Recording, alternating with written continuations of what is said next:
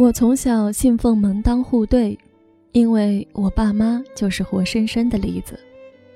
那个年代，爷爷家穷，爸爸的读书钱是借来的，带去的干粮也只有土豆、红薯和咸菜，就这也不多。晚上饿了没吃的，只好把咸菜拿出来，还不敢多吃，每次一小撮，然后猛喝水，才不至于饿得睡不着。而妈妈家虽不至于大富大贵，但至少三餐有米饭，菜里冒油光。所以，当被外公娇宠的爽朗天真少女遇到清瘦内敛的贫寒少年，就好像是春风玉露一相逢，惊起一滩鸥鹭。他们的初恋故事比我看过的任何言情小说都要甜。可是。那又怎样呢？兜兜转转十几年后，依旧两看两相厌。他们离婚的时候问我跟谁，我那个时候才初二，想了想，走到妈妈身边，牵住了她的手。爸爸没有说话。后来我从爷爷那里才听说，他一生坚信钱能带来一切。离婚的时候，他事业正风生水起，上升期，可惜两个女人都不要他。我说给妈妈听，她那个时候已经四十岁，没有男人，存款刚刚够养老，可是依旧把自己装扮得很美，翘着指头剥一颗红提，怕染脏了指甲。他听了，哦一声。只专心致志地吃水果，过了一会儿，才后知后觉地想起来回答我：“嗯，你爸爸是个好人，他只是和我不是一路人。”是啊，我爸爸是个再好不过的人，他记着我的那片刻迟疑，觉得我心底里依旧是眷恋他的，所以离婚后。依旧对我很娇宠，我和他比之前更加亲近。不过，我也在心底想，我怎么也不能嫁给这样的男人。所以，陈昂追我的时候，我想也没想就拒绝了。陈昂是我大学同学，小组学习也和我分在一个组。我并不讨厌他，他长得也算干净磊落，分组任务总是做得又快又好。组员里我最放心他，可他也明显不是我的菜，因为他是最典型的三好学生模样，穿着朴素，五官干净，每次上课都坐第一排，笔记认真，态度端正，学习刻苦，是走在最标准规范的康庄大道上的那类人。这样的人做朋友不错，又靠谱又善良。可是我喜欢的呀，向来是那种眼角眉梢都透着少年感的男生，就像是《蓝色大门》里的陈柏霖，《头文字 D》里的陈冠希，青涩时期的张震。也许带着一点坏，一点满不在乎，冷冷的有一点疏离，可是真好看呀，也真喜欢呀。觉得一颗心似刚出炉的芝士蛋糕，柔软下陷，流淌还是巧克力馅儿的。而面前的陈昂则是一枚全麦面包，也许扎实管饱，但是我实在不饿。所以我赶在他表白前，迅速而果断地打断他的前奏。哎，说起来，我还觉得卢佳和你挺适合的。卢佳。对呀，你们都是比较靠谱的类型啊。像我就喜欢比较闹、比较爱玩的类型，一般人招架不住。我尽量说的委婉含蓄，又怕太含蓄他听不懂。正犹豫要不要加一句，就看到他微微一笑，声音又平又稳：“没关系，我喜欢你。”我愣在那里。只好也尴尬一笑。可是我不喜欢你呀。我跟朋友们一说这事儿，大家都起哄大笑，马上又开始议论陈昂的后招是什么。毕竟我们学院的男生追女生惯用三大招：送早饭、约爬后山和蜡烛摆星。我这个人最怕尴尬，要是他真来楼下表白，我大概只好撕破老脸不相往来。不过等了一周，陈昂什么动静也没有。看好戏的室友都大呼失望，只有我高兴地松了一口气。结果刚放下心来，陈昂就在大课后叫住了我。上次课上要求拍的那个短片，你最初不是想拿几段混剪吗？我下了几个软件，觉得可以操作。你把剧本写了，我们找个时间拍。啊？哦哦，好。我在心底翻个白眼儿，小样，以为我不知道你这是讨欢心的一招吗？不过我也确实开心。我向来有点完美主义，可是这种课堂作业，大家也不愿花太多心思。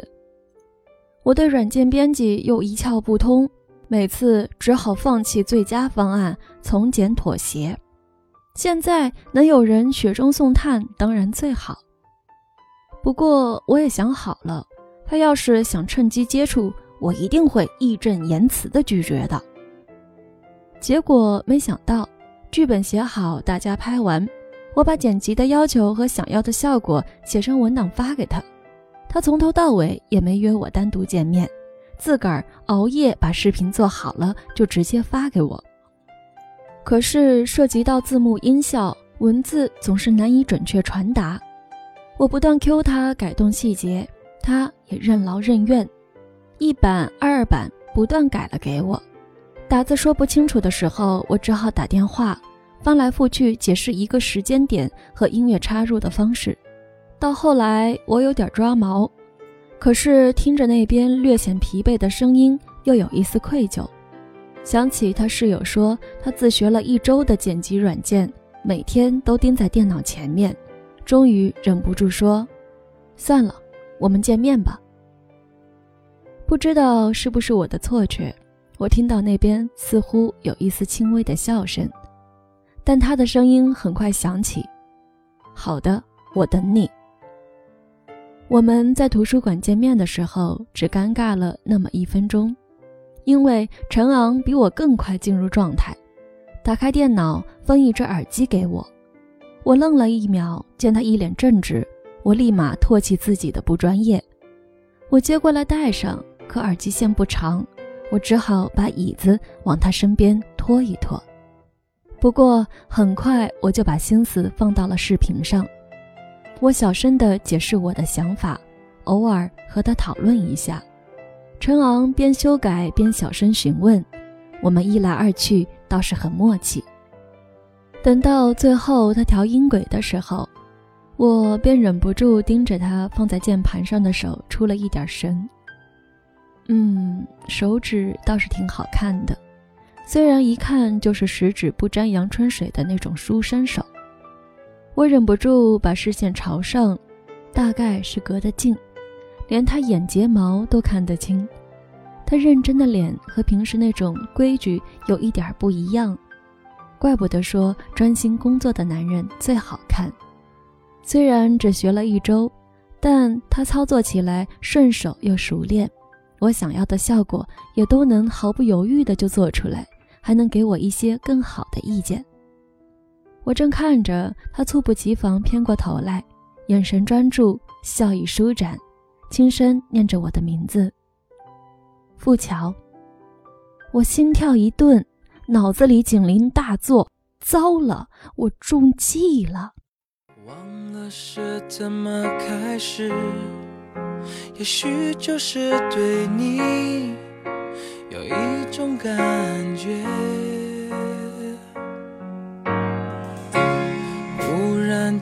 发现自己已深深爱上你，你真的很简单。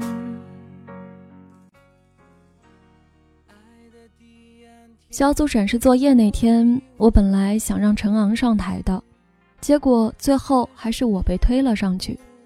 我前面讲完，点开视频就站在一边去。我微侧了一点身看屏幕，虽然是自己参与的，但我仍然觉得做得很棒。看着下面的同学在每一个该笑的地方笑，该惊呼感叹的地方惊呼，我没来由的骄傲愉悦，忍不住就去看台下的人。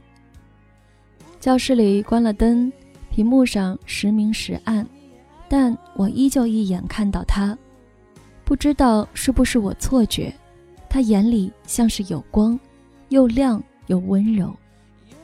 我知道他在看我。而不是在看屏幕，我没来由的笃定着，然后我低头避开了他的视线。作业自然是拿了最高分，大家兴奋一阵也就过了。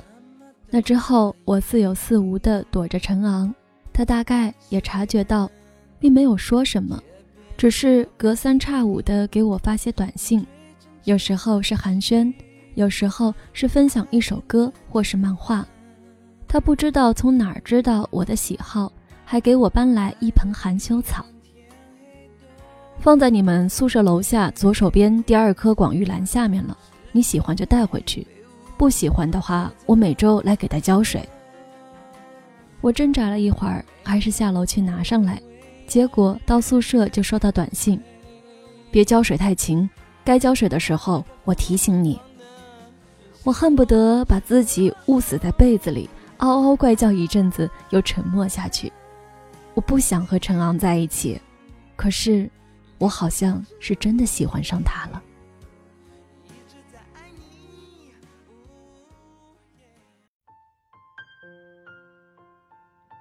我妈粗心起来可以记不住我高考的时间，细心的时候又犹如柯南上身。周末我刚一进门，他便挑了挑眉，说吧。学校里遇到什么事儿了？这么一副心事重重的样子。我犹豫了两秒，就老老实实开了口：“妈，我喜欢上一男的了，简直像是翻版的你们的故事。”我们，对，你和我爸。其实讲起来也没几句话，可是我还是忍不住对着我妈絮絮叨叨了半个小时。要不是我妈戳我额头，我大概还能再讲半个小时的心路历程。你说你怎么越活越回去了呀？合着我养了个傻姑娘？我我这不是觉得门不当户不对吗？日久生怨，不如不见。我小声嘀咕着。我出生的时候家里条件就不错了，后面日子越过越好，大概是我爸爸自小吃了苦。所以，我算是蜜罐子里泡大的。物质条件还是其次，主要是宽松的放养，让我几乎习惯了自由随性。而陈昂一看就是规矩的家庭里出来的孩子。我记得他拿着助学金，所以当我们的消费习惯、性格、家庭相处模式等等都不一样的时候，我们的矛盾必然出现。我们的感情就会不断被磨损殆尽，从青春爱情故事转换成难看的情感调节节目，就像我爸妈那样。既然那样，还不如止步于此。傻瓜，妈妈像是能看到我想什么，有一下没一下的摸着我的头发。我是和你提过“门当户对”这个词，可是不是你这么用的。两边家庭差不多，两个人的成长背景啊、受教育程度啊、人生经历呀，就会大体相同，性格或者生活习惯就会比较容易相互理解。比如你们小时候玩的那个小霸王，大家都玩过，聊起来就是共同话题，是回忆。要是山沟沟里的小孩儿，就没办法共感。两个人一辈子聊得下去，才能过下去。当然，更重要的是性格和价值观，这是受家庭影响的。妈妈不是想说你要嫁给多有钱的人，有钱当然更好呀。所谓的门当户对，重要的其实不是两边家庭收入全是均等，而是只有十块钱的时候，你想买个冰激凌，他能接受；你不想做家庭主妇，他能支持。你觉得要互相尊重，而他不是家暴的拥护者。家庭带来的影响不会成为你们互相理解的障碍，那就是我认为的相配。不过呀。这都是要看人的，你不要一竿子打死一堆人。我听你讲起来，那个男孩挺不错的，绝对不可能是闭塞封建、狭隘的那种。现在看样子，他比你聪明多了。你不要网上那些新闻段子看多了就一惊一乍吓自己。你现在手都还没牵过呢，是有多喜欢他呀？就担心以后的事儿了。先给我去谈恋爱去。喜欢就大大方方去喜欢，不合适不喜欢了自己就淡了，怕什么呀？我躺在妈妈的腿上，想了想，抬头看她，只看到她眼底。妈妈，你后悔吗？当年喜欢上爸爸。她没有丝毫迟疑，也认真的看向我。当然不，那可是我最好的回忆了。那你后悔和爸爸离婚吗？他现在可有钱了。妈妈笑起来，我可不后悔。我前半辈子最好的决定就是爱上他，后半辈子最正确的决定就是和他离婚。西窗的雨，轻轻的吟唱，那美丽年华。今向何方？我一时恍神，羞愧自己还没一个中年妇女豁达，又想起那个有风有蛙鸣的夜晚，陈昂专注的眼神，在被我拒绝后，再次重复那句话，只不过是把重音从没关系转移到了后半句。是啊。没关系，我喜欢你。愿若流水，心何方？再化作云雨，某夜倚你西窗。西窗的雨呀，轻轻吟唱，我美丽年。华，今宵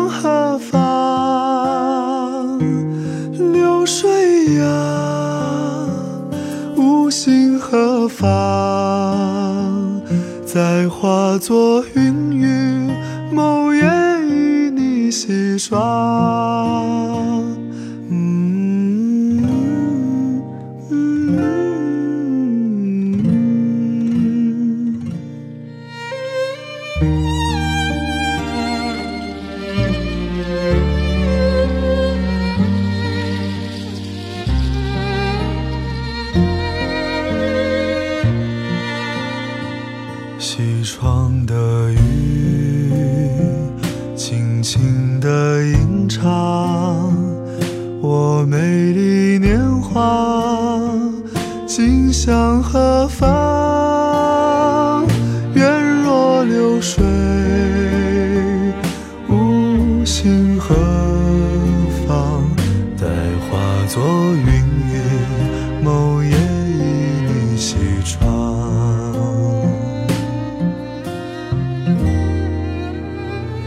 西窗的雨啊，轻轻吟唱。